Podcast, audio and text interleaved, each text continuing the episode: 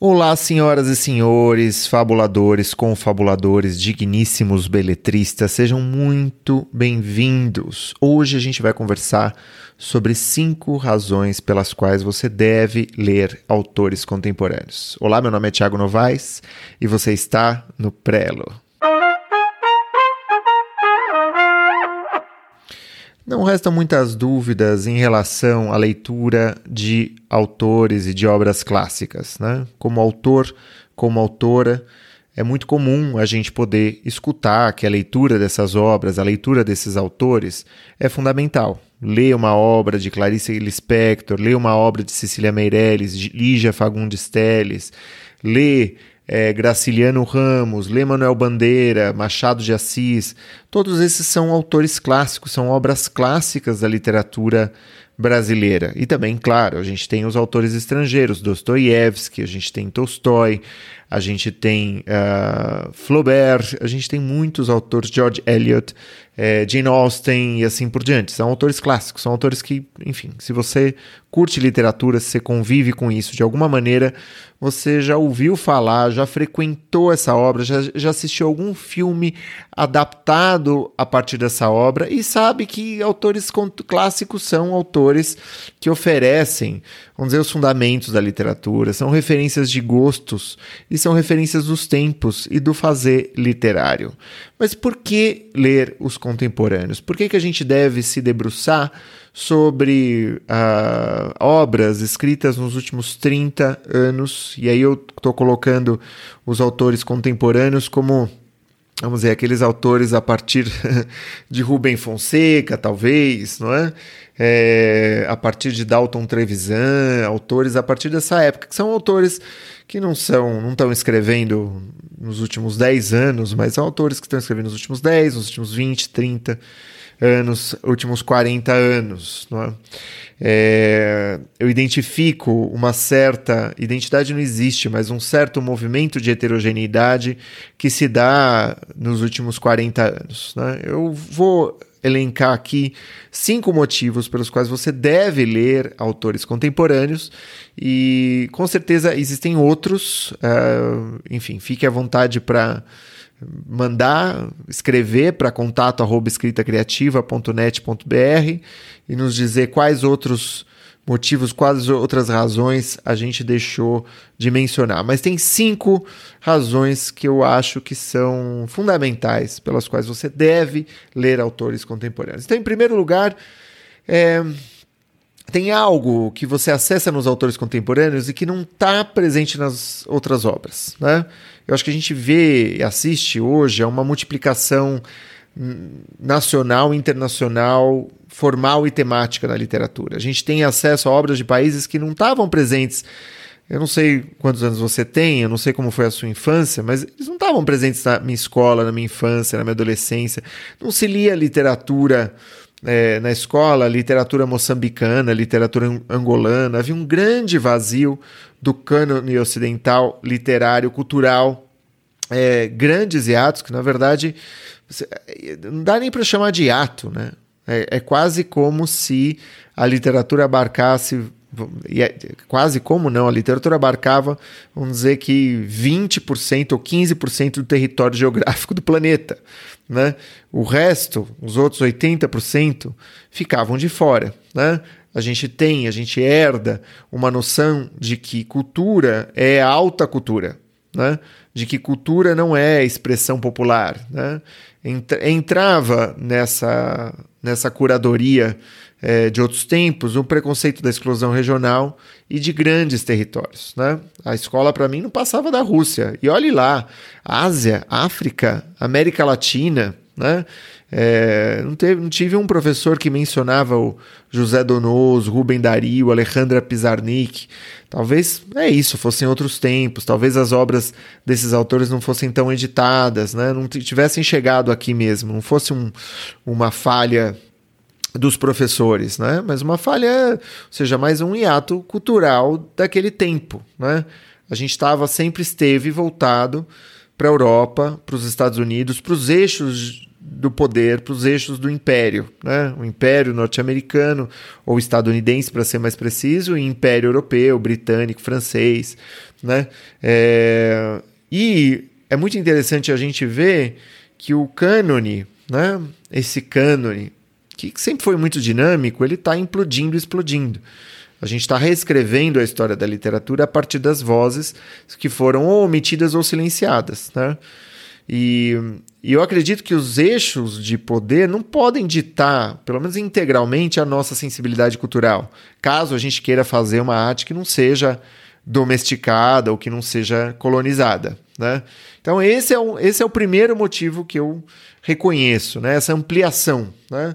essa ampliação geográfica, essa ampliação histórico-geográfica da literatura, que é um fenômeno do nosso tempo, que é um fenômeno desse é, momento em que a gente vive agora e que só tende a crescer, se expandir.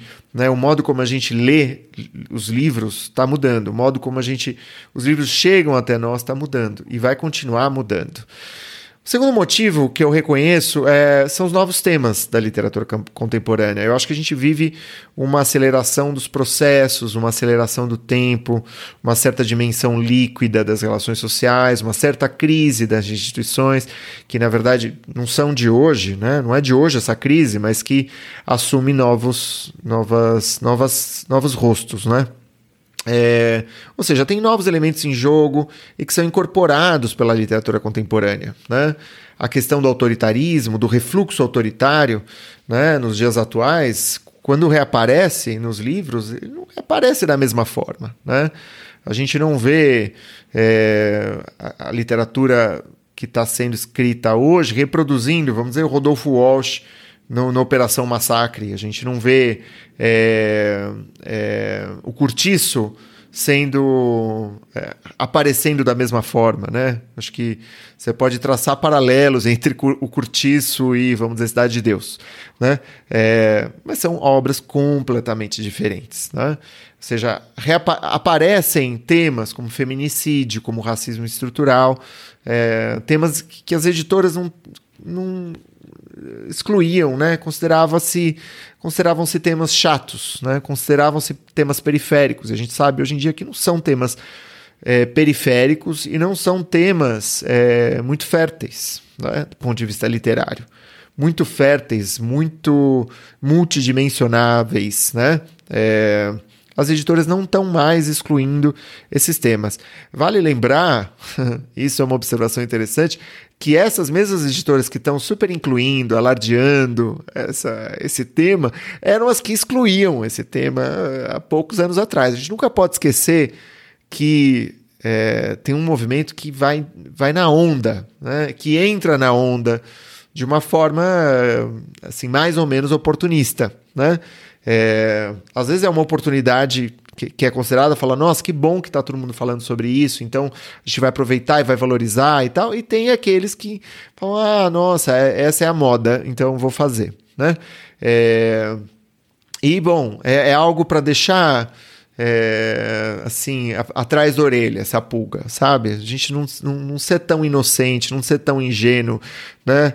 É, se você tem uma luta de manifestar, de testemunhar uh, alguma injustiça ou alguma dimensão da injustiça é, sistêmica que é reproduzida no nosso tempo. A gente está falando de um país, estamos falando, eu, eu sou brasileiro, eu provavelmente estou falando 98% do, do meu público é brasileiro. A gente está falando de um país é, onde se mata quase que, ou seja, se mata todos os dias muito. Nosso país é um país violento ao extremo, né? Então é inevitável que a gente a literatura vai espelhar essa violência, né? De muitas formas. E, e se você é uma pessoa que quer fazer testemunho quer manifestar é, essas dimensões, é, vamos dizer, recalcadas na nossa sociedade, é bom que a gente tenha, vamos dizer, isso. É, tenha, é, vamos dizer, essas, parce essas parcerias contingenciais de sobreaviso, vamos dizer, que a gente fique esperto com isso, né? É, mas bom, voltando, né? Eu acho que é isso. Tem novos temas da literatura contemporânea que estão é, surgindo que não, não, não havia, não se falava disso há 40 anos, 80 anos. Ou, sei lá, os modernistas falavam de violência, falavam, mas falavam de outra forma, manifestavam de outra forma. Eu acho que a violência é surge é, de uma maneira muito mais explícita, muito mais pornográfica, às vezes muito mais sistemática, muito mais é, descritiva, né? vamos dizer, manifestando os processos de alienação pelas quais, pelos quais essa violência se manifesta, né? É, ou seja, uh, eu acho que a gente precisa acompanhar o nosso tempo. A gente pode ser escritores onívoros, podemos não ser escritores onívoros, mas alguma sensibilidade para isso a gente precisa ter. Então, esse é o segundo motivo. Terceiro motivo é, eu leio os meus contemporâneos para ver como os meus colegas resolvem questões literárias que eu tenho. Né? Questões literárias que eu tenho. Quais as formas que o nosso tempo apresenta. Né? É, ou seja, o que eu vejo pela leitura das obras contemporâneas é que essas obras resolvem problemas contemporâneos, ou seja, de uma maneira original. Né? E é muito natural que seja assim, porque a gente vive hoje uma explosão demográfica, né? Ou seja, você tinha antigamente, sei lá, você poderia reconhecer 30 nomes ao longo de 10 anos, 20 anos, né? Talvez o leitor médio, eu, adolescente, poderia reconhecer 30 nomes de autores contemporâneos, né? É, aos quais você poderia se referir, né? Nessa época, 30 anos, 40 anos atrás. Hoje são muitos, muitos mais, porque, enfim, a população também cresceu muito, porque a gente tem um mercado editorial muito mais maduro, e eu digo um mercado editorial, estou falando do mercado mundial, porque nos chegam os livros traduzidos. Tem muito mais livros, você vai ter que pescar certamente, porque publica-se muita coisa que não é tão interessante, né? É, inclusive a gente está aqui no Prelo para fazer sugestões, para fazer indicações, mas o fato é que a gente tem muito mais livros do que nunca. Ou seja, mudou a nossa linha de produção de obras editorial é muito mais dinâmica. A gente assistiu recentemente a um barateamento das publicações, surgiu a impressão digital que revolucionou o mercado da, das gráficas e assim por diante. E é muito interessante a gente ver como temas, por exemplo, tema da melancolia, né? Recentemente eu entrei em contato com uma obra do Andrew Solomon, é uma obra já escrita há algum tempo, que se chama O Demônio do Meio-Dia, Anatomia da Depressão. Né? É, eu não, não, não li o livro até o fim, eu comecei a ler esse livro, é, mas logo de cara eu percebi que ninguém nunca fez um livro como aquele, ninguém nunca escreveu aquele livro. Né? É, no, no, campo da ficção, por exemplo, saiu recentemente um romance da Tatiana Salem Levy, Vista Chinesa, né, que apresenta uma cena, uma cena muito violenta, é, que exige uma sensibilidade que antigamente não se tinha dessa forma. Né? Ou seja, é uma cena muito explícita, é uma cena muito violenta, é, que outros tempos recriariam de outra forma, criariam de outra maneira. Né?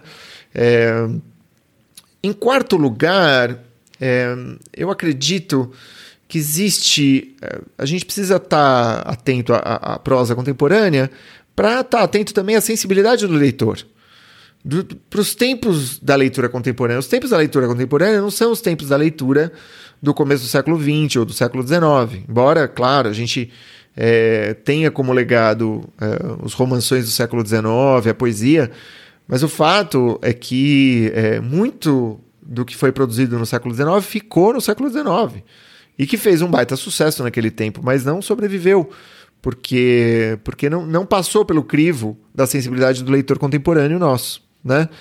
É, tem uma questão que a obra contemporânea ela te dá um arejamento assim, né? Eu entrei em contato com muito, muito livro, muito autor que eu li e falava: Nossa, isso é possível, que incrível! é uma abertura linguageira que se dá, né? É, nas minhas oficinas, eu já, eu já vi passarem autores é, que não conseguiram abrir mão, vamos dizer, de um, de um ritmo, de uma prosa novecentista, de uma prosa do começo do século XX, por exemplo. É, de um Euclides da Cunha. O texto era puro Euclides da Cunha. Né? O texto era muito bem escrito, tinha grandes introduções, né? descrições muito densas, mas ele não conversava com a gente. Ele era muito bem trabalhado formalmente, mas na leitura dessas obras a gente via que isso não bastava, né? Ou seja, o leitor, esse autor retirava dessa da, da sua própria obra tudo que era banal, ou seja, deixava de fora né? e, e se mantinha apenas com o essencial, né? E o resultado era uma obra assim muito platônica, né? muito platônica, muito classicista. Esse sujeito, esse autor, essa autora, muitas vezes tinha conflito com o vizinho, né? tinha conflito com o irmão, às vezes estava doente, né? mas ele não colocava na própria obra isso da realidade crua contemporânea, né? porque aquilo parecia sujo, né? parecia contemporâneo demais, atual demais e por isso não eterno. Né? O autor ele confundia o eterno com o, tradicional, né? É, e escrevia sempre pisando em ovos, com luvas de pelica, com trajes de como se estivesse vestindo um traje de gala. Ora, o Euclides da Cunha era um autor de seu tempo, né? Se você for um beletrista ortodoxo, você vai estar tá cego para o contemporâneo, você não vai entender que tudo pode ser literatura, né? E que literatura tem a ver com poder revolucionar os modos de dizer. Né? A pergunta é: você é um produtor ou um reprodutor? Você quer fazer algo novo ou quer pertencer? Né? As academias municipais de letras né, é, estão repletas de saudo políticos saudosistas cujas obras é, apenas os seus apadrinhados vão ler. Né? Isso faz parte, claro, da cultura escrita, é um fenômeno curioso, pitoresco, mas raramente vai render um bom livro. Pode render? Pode, mas raramente vai render um livro que alcance mais leitores, que tenha, vamos dizer, um escopo duradouro. Né? É, de alguma maneira, para escrever uma obra, você vai precisar se assumir, né? se desnudar e assumir a friagem de vez em quando, sabe? Tomar friagem, sabe? É, é um risco, né? É um risco que se dá. O risco de parecer ridículo ou banal, muitas vezes, para os leitores. Né?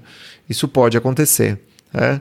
É, ser fruto do seu tempo, né? desse tempo presente nosso, de agora, é fazer algo como ninguém fez. Né? Ou seja, você não vai ter precursor, você não vai ter a quem imitar. Né? Você vai fazer alguma coisa que a princípio você mesmo, você mesmo vão estranhar. Falar, nossa, que esquisito que saiu. Mas justamente, e muitas vezes esse esquisito que sai é o que é novo, né? o que é, é o que aparece de original. Né? É aquilo que a gente vai ler numa obra extremamente original, que está publicada e que foi traduzida e que chegou para o português e que você olha e você lê e você fala você começa a ler, acha super esquisito, mas de repente aquele esquisito se torna absolutamente viciante, absolutamente cativante. Né?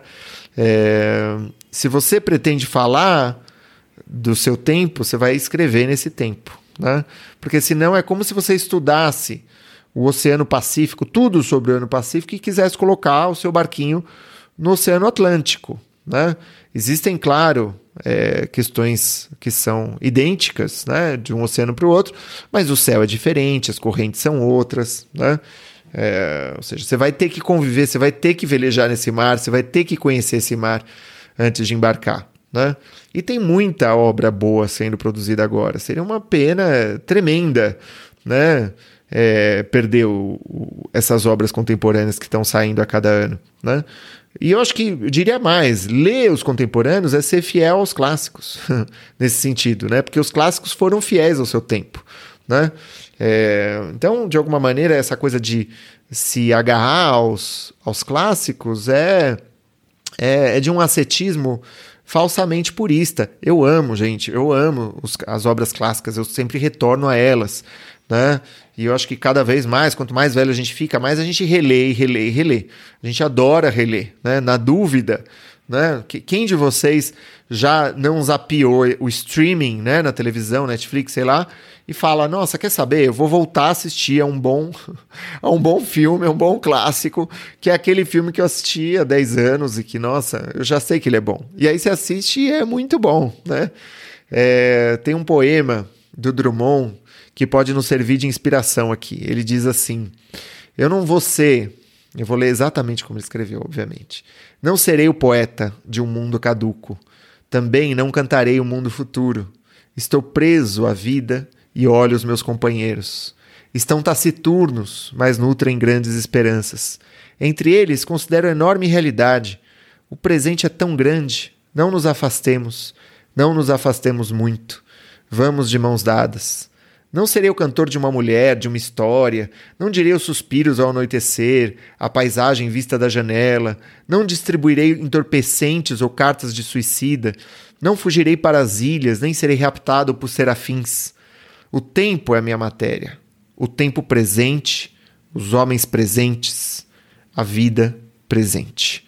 Esse poema certamente está dialogando, por um lado, com os, é, com as obras de entretenimento, né? quando ele fala que ele não está indo para criar entorpecentes, né?